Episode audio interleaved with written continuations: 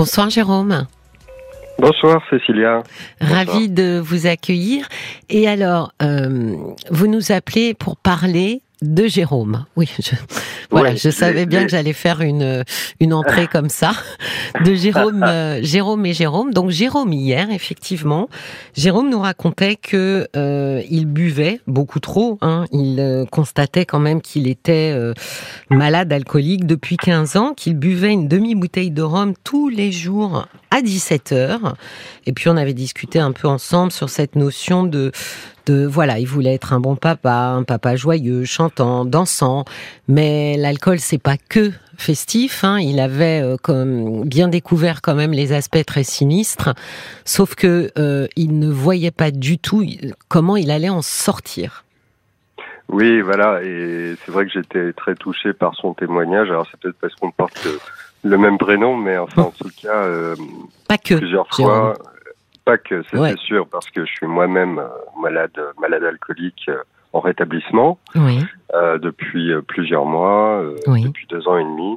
Bravo. J'ai connu la rechute, j'ai connu l'hospitalisation, la cure, etc. Et j'ai connu aussi les groupes de parole. Oui. et je voulais témoigner, rebondir en tout cas sur le témoignage de Jérôme qui exprimait vraiment tous les problèmes, les empêchements, les craintes, ah la honte qu'on ressent quand on est dans l'alcool. Ouais, vous vous êtes euh, vous êtes dit ça, euh, c'est aussi ce que j'ai pensé. Il est en train de penser ce que je pensais, c'est ça? Exact. Oui, exactement. Et pour faire euh, partie d'une association qui aide les malades alcooliques, enfin en tout cas on s'aide tous entre nous.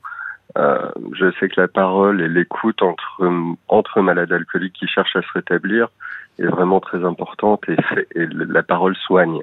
Ah oui. La parole soigne. Euh, le message que je voulais euh, passer en fait à toutes ces personnes qui peuvent euh, écouter, parce que je, Jérôme est malheureusement pas la première personne que j'entends euh, euh, avec un problème d'addiction à l'alcool, euh, c'est que euh, les groupes de parole physique existent un peu partout en France à travers diverses associations. Et par rapport à par rapport à toutes ces personnes qui ont beaucoup de craintes d'aller chercher de l'aide, parce qu'effectivement l'alcool, l'alcoolisme, c'est pas une maladie de laquelle on se sort tout seul. Et il ah faut arriver à aller vers l'autre moi, je me suis soigné, enfin, je me soigne tous les jours grâce aux autres, quoi. Et, euh, oui, mais du coup, Jérôme, ça m'intéresse. Comment, euh, quel déclic? Qu'est-ce qui fait qu'à un moment donné, on va vers les autres pour justement euh, s'en sortir? Bah alors, moi, dans mon cas, moi, dans mon cas, ça a été un petit peu forcé obligé parce que l'alcool avait tellement rongé ma vie que euh, le matin à 7 heures, si j'avais une bière dans le frigo, euh, je prenais pas le temps de faire le café, vous voyez. Oui, oui. Donc à ce moment-là, je veux dire que physiquement, chimiquement dans le corps, oui. on ne fonctionne plus. Le corps ne fonctionne plus.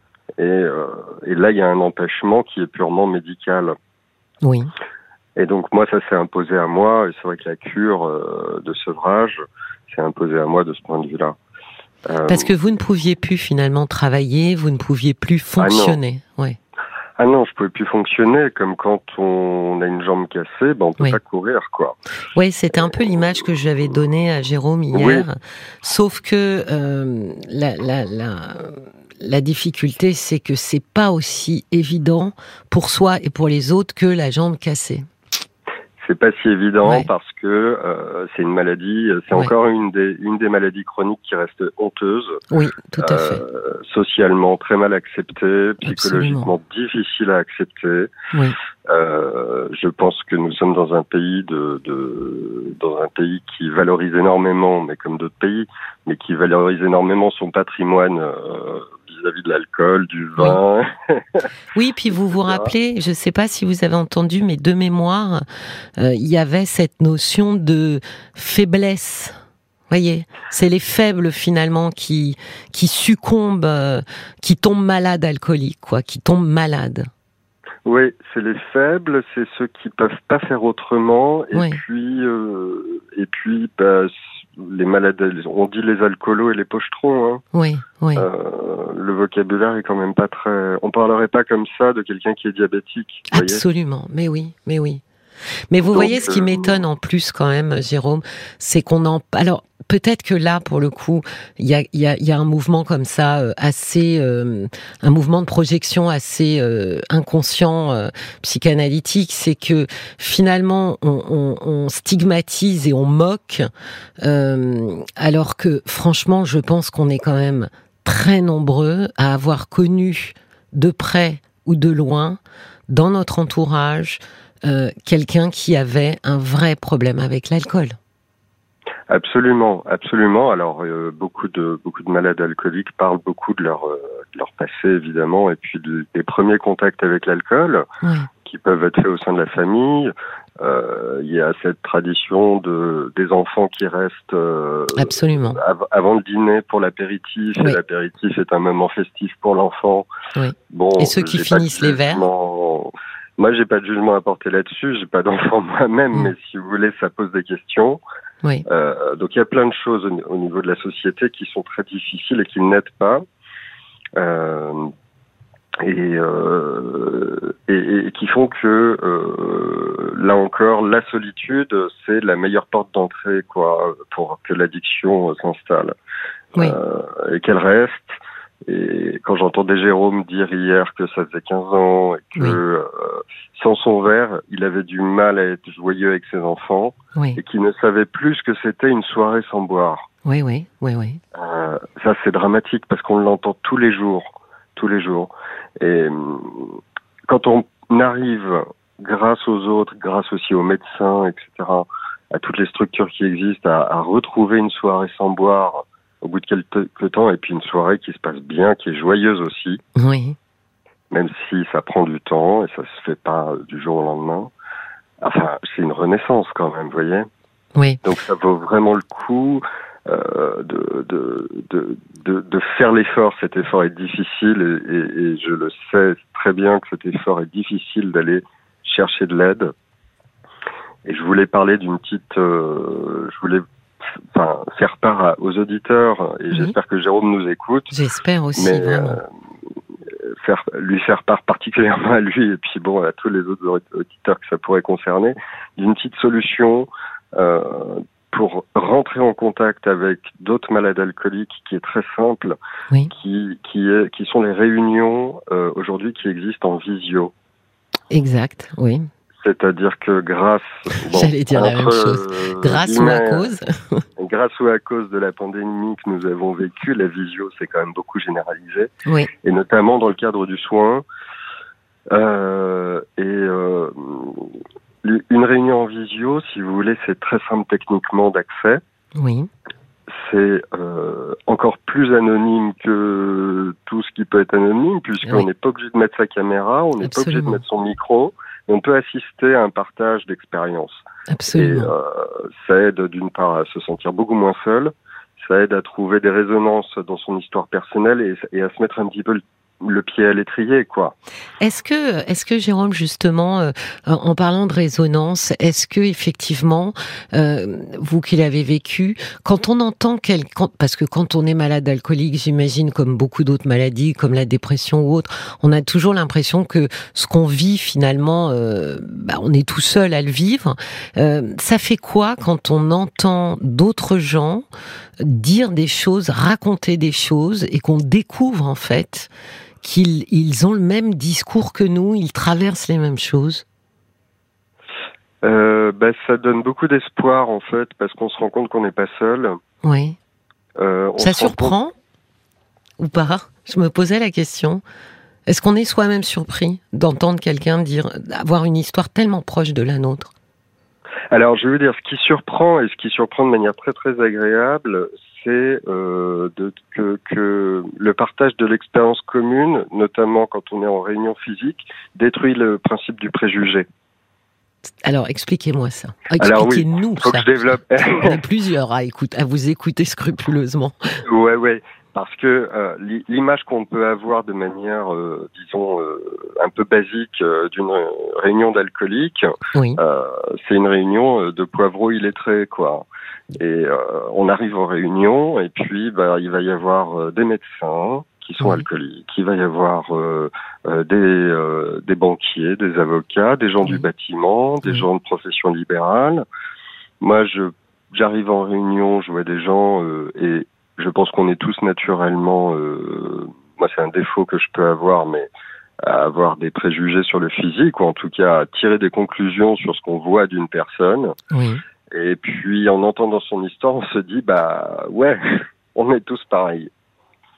D'accord. Donc ça, ça rassure de se dire, c'est pas finalement parce que je suis, je sais pas, de tel milieu social ou parce que j'ai pas fait d'études ou ci ou ça, parce que ces gens sont tellement tous différents et pourtant, on est tous, euh, on souffre tous de la même maladie. Exactement. Ouais, ouais, ouais, ouais exactement. C'est que hélas, euh, hélas, cette, euh, les addictions n'ont pas beaucoup de frontières, quoi, au niveau de la société. Tout le monde est touché, euh, quelle que soit la manière, pour l'alcool, hein, par exemple, quelle que soit la manière dont, dont les prises d'alcool se, fait, se font. Oui. non, c'est quelque chose qui, qui, qui fait résonner une histoire personnelle qui est souvent pleine de lacunes, de souffrances, à développer et à traiter individuellement mais vraiment le fait euh, de se sentir faire partie d'un groupe bienveillant, euh, vous voyez, ça aide énormément parce que quand on est seul, on repense au groupe et on repense aux gens qu'on a entendus. Et euh, si ça peut éviter de prendre le premier verre euh, ou de différer le premier verre, de voilà faire comme on fait un peu avec les cigarettes, je fume pas pendant euh, une heure, et puis je fume pas pendant une heure et demie, tout ça, c'est des. Oui, c'est des petits pas, mais c'est des pas. Voilà, hmm. c'est un parcours de petits pas. Oui. Donc, euh, il faut, faut aussi euh, prendre conscience et peut-être aussi rassurer les personnes qui souffrent d'alcoolisme que tout ça, ça se fait en douceur, gentiment, euh, et que voilà, c'est tout un et très accompagné et très soutenu il y a beaucoup de bras. D'ailleurs, je me posais la question, Jérôme, est-ce qu'il y a encore euh, des parrains ou des marraines, euh, justement, quand on a envie de boire? Est-ce qu'il y a encore ce, cette personne privilégiée euh, qu'on va pouvoir appeler pour dire là, j'ai envie? Absolument, oui, oui. Il y a ça dans les associations, sans nommer les associations en particulier, mm. parce que bon, il y en a plusieurs et elles font tout un, un elles sont toutes des lieux quoi vraiment importants le fait de parler, et ça, et ça fait un peu écho bah, au, travail que vous faites à travers cette émission aussi. Hein. C'est-à-dire mm. que le fait de parler, le fait d'écouter, déjà, ça fait descendre la chaudière quand on a une crise de manque ou quand on a une idée très permissive à un moment. Oui. Et euh, de parler à quelqu'un qui qui nous connaît et qui connaît le problème, parce que c'est très différent de parler à un autre alcoolique que de parler à un médecin ou que de parler à euh, un psychologue euh, ou euh, qui ont des fonctions totalement différentes, vous voyez. Oui, mais c'est intéressant. Qu'est-ce que justement, qu'est-ce qu'a en plus un autre alcoolique pour empêcher de le prendre ce verre qui nous tente? Ben on peut pas, on peut pas lui raconter d'histoire. Ah oui. La, la, la, personne dépendante et, et alcoolique, elle sait développer. D'ailleurs, Jérôme en parlait hier de ces petits travaux dans le jardin qui Absolument. étaient à, des alcoolisations. Ouais, euh, très la juste. personne alcoolique sait développer tout un tas de stratégies euh, pour s'alcooliser euh, de la manière la plus efficace possible, puisque de toute façon, ce n'est plus du tout un plaisir au bout d'un certain moment, oui. étant donné que la personne n'est plus jamais ivre en général, étant donné que le degré d'alcool est tellement quotidien et tellement euh, fort on n'est plus jamais ivre, on est juste intoxiqué. Eh intoxiqué. Donc l'idée du plaisir, de toute façon, c'est quand même une maladie euh, de la récompense, du circuit de la récompense, et puis c'est avant tout une maladie des émotions. Euh, euh, on anesthésie On anesthésie tout, on met, une, on met le chapeau sur la cocotte, quoi. Oui, oui. Et, euh... et, finalement, cette, ce parrain ou cette marraine, euh, ben, c'est des gens qu'on ne peut pas leurrer avec euh, avec euh, enfin un discours ou quoi que ce soit. Oui, ça pourrait être j'en ai vraiment besoin, c'est juste pour ce soir, etc. Eux ne pourront pas euh, finalement se faire attraper par ce genre de discours, quoi. Oui, absolument. Et puis, euh, il y a plusieurs modalités parce qu'il faut se sentir. Généralement, dans, les associations, ce que je voudrais dire aussi aux personnes qui, qui écoutent, c'est que dans les associations d'alcooliques, euh, tout est fait pour que tout le monde se sente très libre parce que les personnes dépendantes détestent euh, les contraintes, les obligations, les choses qui vont frustrer. C'est euh, d'ailleurs, euh, pardonnez-moi Jérôme, c'est d'ailleurs toujours le paradoxe. C'est je veux de la liberté alors que je suis esclave de mon produit. Absolument. Oui, oui, c'est la, bah, la pensée magique de mm. je contrôle mm. euh, jusqu'au moment où il y a, hélas, parfois des accidents physiques, des accidents de santé. À mm. cause de ça. Pardon, je vous ai coupé. vous étiez. Non, le parrain, la de le parrain ou la marraine, c'est très, c'est, assez fondamental et ça peut s'exprimer de différentes manières. Ça peut être une personne qu'on choisit et qui nous choisit aussi. C'est une vraie relation euh, de confiance. C'est une relation qui devient une relation presque fraternelle. Je veux dire, je pense. Moi, moi, j'ai pas de parrain ou de marraine parce que j'ai plein de gens euh, dans ces associations et ils sont tous un peu mes parrains et mes marraines, vous voyez. D'accord. Euh, Est-ce qu'on peut décevoir Pardon, est-ce qu'on peut décevoir son parrain et sa marraine sans qu'il nous tourne le dos? Ah oui. D'accord. Il n'y a pas d'idée de, si vous voulez, il n'y a pas d'idée d'objectif. Il n'y a qu'une seule, euh, il y a qu'une seule condition, et encore j'aime pas trop ce mot, mais c'est d'avoir envie d'essayer d'arrêter de boire. Oui, j'aime bien, c'est modeste, donc euh, c'est atteignable d'essayer. On essaye, c'est petit pas par petit pas. Au début, c'est petit quart d'heure par petit quart d'heure dans le, mm. quotidien de quelqu'un qui essaye d'arrêter de, boire. Et, euh, et, c'est la richesse aussi de, de, ces mouvements et de ces méthodes euh, comme ça collectives. C'est d'être d'être très humble. Oui, puis ils ont quand même fait leur preuve. Hein. Ce que je disais hier, euh, on ne compte pas. Euh, moi, j'ai dit centaines de milliers. Puis hier soir, quand je suis rentrée, je me suis dit, mais j'ai peut-être été un peu euh, modeste dans le chiffre. ça doit être beaucoup plus de gens qui, parce que ce, le premier groupe, je crois qu'il est né dans les, il y a à peu près 50 ans, je pense. Euh, ah, oui, plus. ah oui, oui, oui, c'est pas des perdreaux de l'année. Ouais, oui, oui. Donc c'est des méthodes. C'est en plus, j'imagine, de plus en plus, c'est affiné. Donc euh, j'aime bien cette idée de. Euh, c'est vrai, qu'est-ce qu'on a à perdre à essayer finalement? Oui, parce que quand on est dans l'alcool, on n'essaye plus rien. On vit de manière automatique, on est un récipient à alcool, on est un récipient pour le produit, et c'est ça le seul objectif. Et d'essayer, ça veut dire se mettre en danger dans la vie, euh, ça veut dire se mettre éventuellement face à un échec. Oui. Euh, c'est très difficile d'assumer un échec quand on est dans l'alcool parce que c'est éventuellement la porte ouverte à deux doses d'alcool en plus. Euh, exact, et, A priori, euh, on essaye quand même de. Enfin, moi, j'essayais quand même de pas de pas être dans des niveaux euh, d'alcool qui me portaient au coma éthylique, par exemple, vous voyez. Oui. Mais euh, en, en, prenant en fait, euh, en prenant de temps en temps des, des, des appels euh, de, de, permanence téléphonique, oui. Euh, il y a beaucoup de gens en fait qui sont. Euh, moi, j'ai la chance de vivre dans une ville, dans une grande ville, mais il y a beaucoup de gens qui sont dans des dans des petites villes, oui. Ou qui sont isolés en campagne, ou et qui ont peur. Alors, on peut trouver des réunions partout en France, mais qui ont peur de se rendre en réunion par rapport au candidaton, par rapport à la honte qu'ils peuvent ressentir. Oui. Et, euh, et, là encore, la visio, bah oui. c'est vraiment un outil. C'est vraiment une ressource, quoi. Ah oui, là, ça a changé, euh, ça change beaucoup de choses parce qu'on vous voit pas entrer et sortir d'une salle. Voilà. Mmh. On vous voit pas entrer et sortir. Vous faites ce que vous voulez.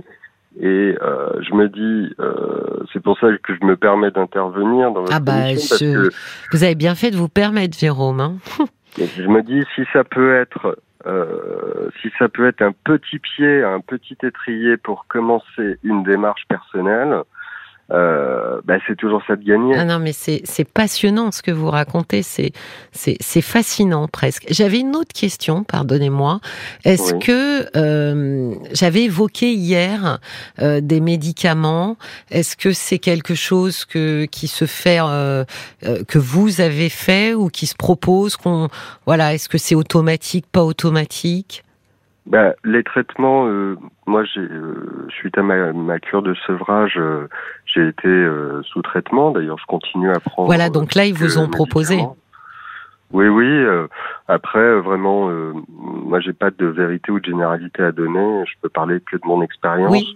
Mais ce que je sais quand même, euh, ce qu'on m'a expliqué à l'hôpital, c'est que le un sevrage, euh, un sevrage euh, seul, oui. c'est dangereux parce que euh, le cerveau, euh, il avait fonctionné pendant 10 ans, 15 ans, 20 ans, ou même moins, peu importe, avec un produit. Oui. Et tout d'un coup, on lui enlève. Euh, vous voyez, j'ai reçu l'appel un jour euh, d'une personne qui était en train de faire une crise un petit peu d'hallucination, quoi. Oui. Et là, euh, je pense qu'il faut vraiment aussi se rapprocher des médecins parce que physiquement, chimiquement, le corps est bouleversé. Hein. Oui, vous voyez, c'est intéressant parce que quand je parle de médicaments, en général, les gens se hérissent, euh, alors que finalement, euh, ils s'automédiquent euh, d'une certaine manière euh, avec l'alcool, hein, en anesthésiant quelque chose, mais ils se hérissent alors que ce que vous expliquez quand même, c'est qu'en fait, le médicament à ce moment-là est un puissant allié. Euh, pour que justement, voilà, c'est ça, pour protéger le, votre cerveau. Absolument, oui, oui, oui. Alors peut-être qu'ils euh, entendront autrement, du coup. Oui, et puis quand on dit médicaments, ça, ça, peut être plein de choses, vous savez encore mieux que moi. Oui. Mais ne serait-ce que des vitamines, il y a certaines vitamines qui ont pour vocation de protéger le cerveau euh, de ces de, de, disjoncter parce que le cerveau n'a pas d'alcool. Euh, et ça, les médecins le savent très bien, et c'est des choses euh, qui sont absolument pas euh, euh, les gens, les gens qui auraient des, des comment des, des idées assez euh, négatives vis-à-vis des anxiolytiques ou des antidépresseurs, euh, il y a déjà ça, il y a déjà les vitamines tout simplement quoi, qui aident vraiment et qu'il faut prendre pour pouvoir se mettre en sécurité. L'idée d'arrêter l'alcool, c'est de se mettre en sécurité dans sa vie, si vous voulez, d'une manière générale. Oui, et puis d'arriver, parce que quand même, il y a une chose qu'il faut dire, c'est que on peut avoir une vie heureuse et épanouie sans alcool. Oui. Ce qui euh, est inconcevable, ce qui m'était moi inconcevable il y a encore quelques années. C'est euh, ça la difficulté, hein, Jérôme. C'est que c'est dur à entendre ça. Hein. L'acceptation, c'est le plus difficile. Et l'acceptation, c'est un travail, c'est une hygiène de vie, c'est un travail qu'on fait, euh, enfin moi que je fais même presque quotidiennement. Euh, de me dire, euh, là en plus, euh, j'ai jugé un peu opportun de vous appeler parce qu'il fait très chaud, c'est l'été, c'est la période des terrasses, etc. et des alcoolisations parce que les barbecues, hein, avec les chaleurs qu'on est en train de vivre, il y a quand même des risques parce que il y a des alcoolisations sous ces chaleurs-là qui tournent très mal.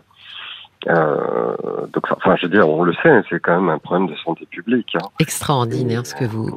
Vous avez, vous, vous avez pas un blog, euh, Jérôme, où les gens ah pourraient. Non, pas cette prétention. Non, non, ah, mais alors là, bah alors... ce que je connais, je connais ah, juste voilà mon expérience, mais si elle peut servir à des gens que j'entends dire des choses que moi je pouvais dire il y a quelques années. Ben oui. Euh, je trouve ça trop dommage. Euh, c'est pas pour moi que je le dis. Je, enfin, je, je, je vais pas vous raconter mon histoire. Euh, c'est juste que je trouve ça trop dommage de pas le partager parce que la solution, elle est à un clic de smartphone ou, vous voyez, c'est très, très, facile techniquement en plus. Hein. Bah, Peut-être pas que parce que je, ma dernière question, euh, parce que je vais pas non plus. Je, pourrais passer des heures hein, à vous écouter, Jérôme. Je pourrais, ah je pourrais vraiment peut-être appeler l'association juste pour me, me renseigner euh, comme ça. Mais je me posais la question est-ce que finalement le problème c'est c'est pas euh, qu'il faut toucher le fond euh, pour pour aller justement cliquer? Ça, je peux pas le je peux pas parler pour les autres et chacun a son fond, chacun a ses fonds différents parce qu'il y a aussi le, le, le, thème de la rechute. Hein. Oui, euh, ah oui, exact, parce que vous l'avez dit. Euh, oui. Comment on gère ça? Comment, euh, comment vous l'avez vécu? Oui, la rechute, euh, c'est une chose euh, qui m'a permis, grâce, grâce à l'encadrement que j'ai reçu aux personnes qui m'ont accompagné, j'ai réussi à vivre ma rechute. Alors, ça a été extrêmement difficile parce que c'est vraiment l'idée d'un échec et, et pour moi, c'était très très difficile, mais ça m'a permis euh, de rebondir d'une manière extraordinaire parce qu'une rechute, il faut qu'elle serve à quelque chose. Ça c'est ça c'est eux qui finalement ont, vous ont permis de transformer la rechute en quelque chose de positif? Bah, c'est tout le, toutes les personnes qui m'ont accompagné euh, à l'hôpital, euh, qui m'ont accompagné après, mes amis, euh, mes amis proches, ma famille. Parce que c'est pas évident, hein. Ah non, oui, oui. Après, alors il y a des rechutes plus ou moins longues et c'est vrai que les, les, les rechutes sont sont compliquées parce que chaque rechute est plus forte que la précédente. Ah bon? Euh, A priori. Plus euh, forte, ça veut dire qu'on. Plus forte en. Bah, psychologiquement déjà, c'est. Oui. Je pense que c'est. à chaque fois une. Un, on peut pas s'empêcher de penser que c'est un constat d'échec de tous les efforts qu'on a pu faire, qui sont gigantesques. Oui, oui. Euh, moi, je parle pas de moi, mais je veux dire, je vois des gens qui euh, qui, qui, ont 40 ans, 30 ans d'abstinence, euh, quand ils vous racontent leur parcours de vie, je veux dire, enfin, ils ont déplacé des montagnes. Oui. Euh, alors, une rechute au bout de 30 ans, et ça existe. Ah c'est pour ça qu'on euh, se rétablit, on guérit pas forcément, mais on peut se rétablir et vivre heureux. Mais on change, si vous voulez, non pas, c'est pas qu'on change de vie, on change de l'angle de la caméra sur sa vie. Ça passe aussi par des thérapies Dans mon cas, oui. Euh, dans mon cas, oui. Je pense que certaines personnes euh, ne font pas de thérapie, mais on ne boit jamais pour rien. Et vous savez que l'alcool, c'est l'arbre qui cache la forêt. Donc, si vous voulez, euh, j'entends quand même des thématiques, moi, dans les réunions et, les, dans les appels que je prends, des thématiques qui sont communes. Il y a ah quand même une histoire de blessure euh, de lacunes euh, au niveau de l'intégrité de sa personne. D'accord. Qui, euh, qui revient. Alors, sans faire de généralité, parce que c'est vraiment pas non, non. le, mais but. Mais... Vous avez, comment dire, vous avez, à un moment donné, vous avez dit, il y a quand même une récurrence sur ce sujet-là, quoi, chez les gens qui, qui contactent qui me contactent en tout cas. Ouais, ou qui partagent, euh, qui partagent leur expérience. Il y a une récurrence sur, euh, sur, euh, oui, sur de manière générale, si vous voulez, une intégrité, une confiance en soi qui est menacée ou qui a été menacée à un moment et il n'y a pas eu de réparation. D'accord. Mais bon, ça peut être ça comme autre chose. Euh, le principal, c'est un petit peu aujourd'hui et maintenant, mmh, mmh. Euh, pour euh, quelques minutes, pour quelques quarts d'heure, je vais essayer de pas boire. Mais moi, j'aime vraiment beaucoup votre phrase euh, on ne boit jamais pour rien. Donc, est-ce que ça veut dire que si on voulait euh, euh, s'éviter euh, une thérapie tout en voulant euh, arrêter de boire, est-ce que est-ce que vous diriez oui, c'est possible, c'est envisageable, ou est-ce que vous vous dites c'est quand même beaucoup plus compliqué? Par rapport aux rechutes, par exemple euh, franchement, Cécilia, je peux pas vous dire parce que chacun a sa vérité et je peux pas parler. Pour moi, c'est impossible de progresser sans thérapie. Euh, L'arrêt de la boisson, euh, c'est déjà tellement difficile. Je pense que de toute façon, l'accompagnement thérapeutique, il se fait d'une manière ou d'une autre. Oui. Parce que le groupe et la parole, déjà. Oui, oui, tout à fait, tout à fait. Euh, c'est déjà une forme de thérapie. Chacun a son rythme, chacun a son. Euh, voilà. Euh, il y a des moments où on peut pas entendre ou certaines choses ou faire certaines, certaines démarches. Mais je peux vous dire que ça, franchement, j'aimerais que tout le monde euh, puisse puisse l'entendre. Les alcooliques qui se rétablissent sont des gens d'un courage incroyable. Je parle pas pour moi, mais bah, vous pouvez vous inclure, hein, Incroyable.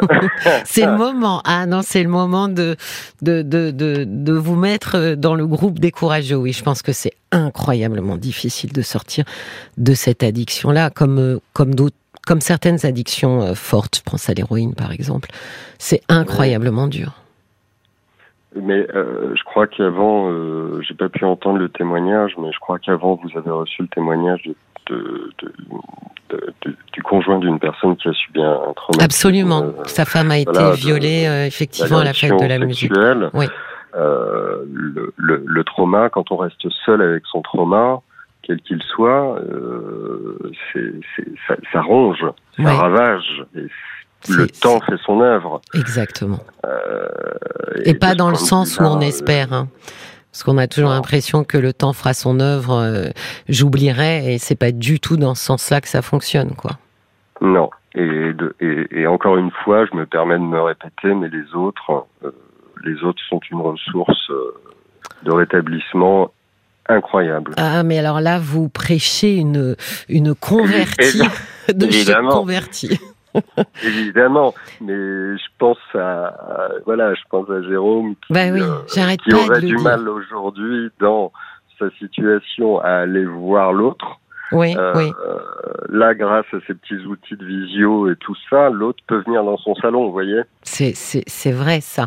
Ça c'est vrai que on oublie quand même beaucoup que sur les petites villes, malgré tout, euh, il y a une salle dédiée aux réunions et euh, bah on vous voit vous garer Bah, près de la salle et Absolument. voilà, c'est pas hyper discret. Alors que là tout a changé.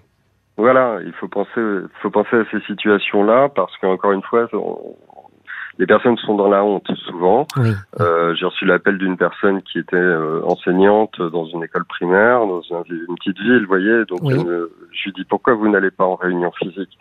Euh, Il y en a trois là dans des dans des villes euh, limitrophes où elle me dit mais je suis enseignante, tout le monde me connaît.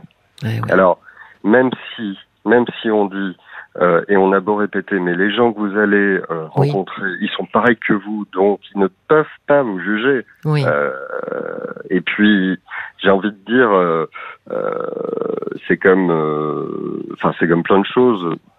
Quand on se retrouve, euh, on, on se retrouve au McDo avec euh, avec quelqu'un Oui. qui, qui, qui vous parlait de gastronomie. Bah oui, il aime bien le McDo aussi, quoi. Ouais, ouais, ouais. Ah t'es là toi, je n'aurais jamais cru. Ouais, exactement. Et, euh, et, et le principe, de toute façon, de ces réunions de partage, c'est l'acceptation. Ouais, les ouais. autres aussi. Donc, euh, euh, je comprends cette peur et elle est, voilà, je l'entends tout à fait. C'est, normal, mais mais il faut accepter quand même de, de accepter les mains tendues parce qu'elles existent. Ça c'est ça hein, la difficulté parce qu'en fait faut s'exposer un peu pour attraper les mains. Faut expo- oui, il faut s'exposer un petit peu. Il y a aussi Parce qu'elle beaucoup ose de pas faire qui- cette, euh, Cette enseignante quoi. Ouais, tout à fait. Mais euh, grâce euh, grâce à la technologie euh, moderne, Oui. on peut aussi profiter profiter d'une du soin par la parole uniquement en écoutant, Oui, comme le font plein de vos auditeurs chaque soir. oui, oui. C'est extraordinaire. euh, alors vraiment, euh, bon, je ne sais pas comment vous remercier en fait, Jérôme. ah bah, alors, non, mais c'est rien du tout parce que Ah bah, c'est juste euh, des petits con- Mais j'ai pas de conseils à donner, mais je me suis dit la visio, c'est vraiment quelque chose qui est simple, qui est euh, très très facile d'accès. Euh, il suffit d'avoir un smartphone. euh, bon, je pense que beaucoup de gens en ont aujourd'hui, et euh, ou un ordinateur. Et Non. puis on peut rentrer déjà dans cette euh, dans cette démarche de de, de, de parler du sujet. Oui, c'est déjà, euh, on se connecte quoi. On- ça y est, on est entré dans, d'une manière ou d'une autre, nous voilà un petit peu. euh, c'est le fameux premier petit pas. Après, on voit Ouais. ce qu'on en fait quoi. Et puis je peux vous dire que les personnes qui sont en grande souffrance, qui sont parfois même encore alcoolisées, parce que tout le monde est accueilli, euh, et qui arrivent en réunion, parfois ils en repartent. Et ben, euh, ils sont. On a l'impression qu'ils viennent de poser 100 kilos de, de valise. Oui, hein. oui. Heureusement. Ça, que- faut pas s'en priver. Hein.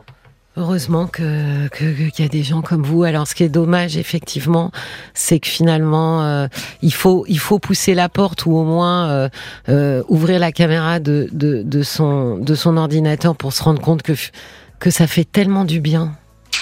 Bon, j'espère que les gens vous auront entendu. J'espère qu'ils oseront. hein. Ah, Bah, c'est tout je- simple. Voilà, Bah c'est tout simple et, et, et ça vaut vraiment le coup, au moins d'essayer, même si ça marche pas du premier c'est coup. vrai. Au moins d'essayer. Bah oui. Et puis voilà. Mais oui, c'est ça. C'est qu'a- qu'avez-vous à perdre à essayer? Bah alors moi je vous ai dit euh, merci infiniment, vous m'avez dit c'est rien, ça m'a fait penser à une chanson, vous savez, qui dit euh, euh, mais pour moi ça veut dire beaucoup là, je me souviens plus. Ah. non vraiment merci mille fois, c'était extrêmement intéressant et je n'imagine pas à quel point les gens qui sont directement concernés ou concernés par quelqu'un dans leur entourage auront apprécié votre intervention. merci vraiment mille fois bah, Ça pourra leur servir. Et puis il y a aussi plein de choses qui existent pour l'entourage aussi, qui sont dédiées à l'entourage, qui en bavent euh, beaucoup. Bah oui, bah oui. Dans les associations, j'imagine, hein, c'est euh, des associations partenaires. Il y a plein de choses qui existent pour euh, voilà pour les, les, familles qui souvent sont très démunies et qui ont besoin d'aide elles aussi. Ouais. Ah ben, j'espère que les familles entendent parce que c'est vrai qu'elles sont quasiment tout le temps démunies et donc euh, de savoir que voilà il y a des associations pour elles pour les guider euh, j'espère que tout le monde aura aura entendu. Sinon de toute façon il y aura le podcast.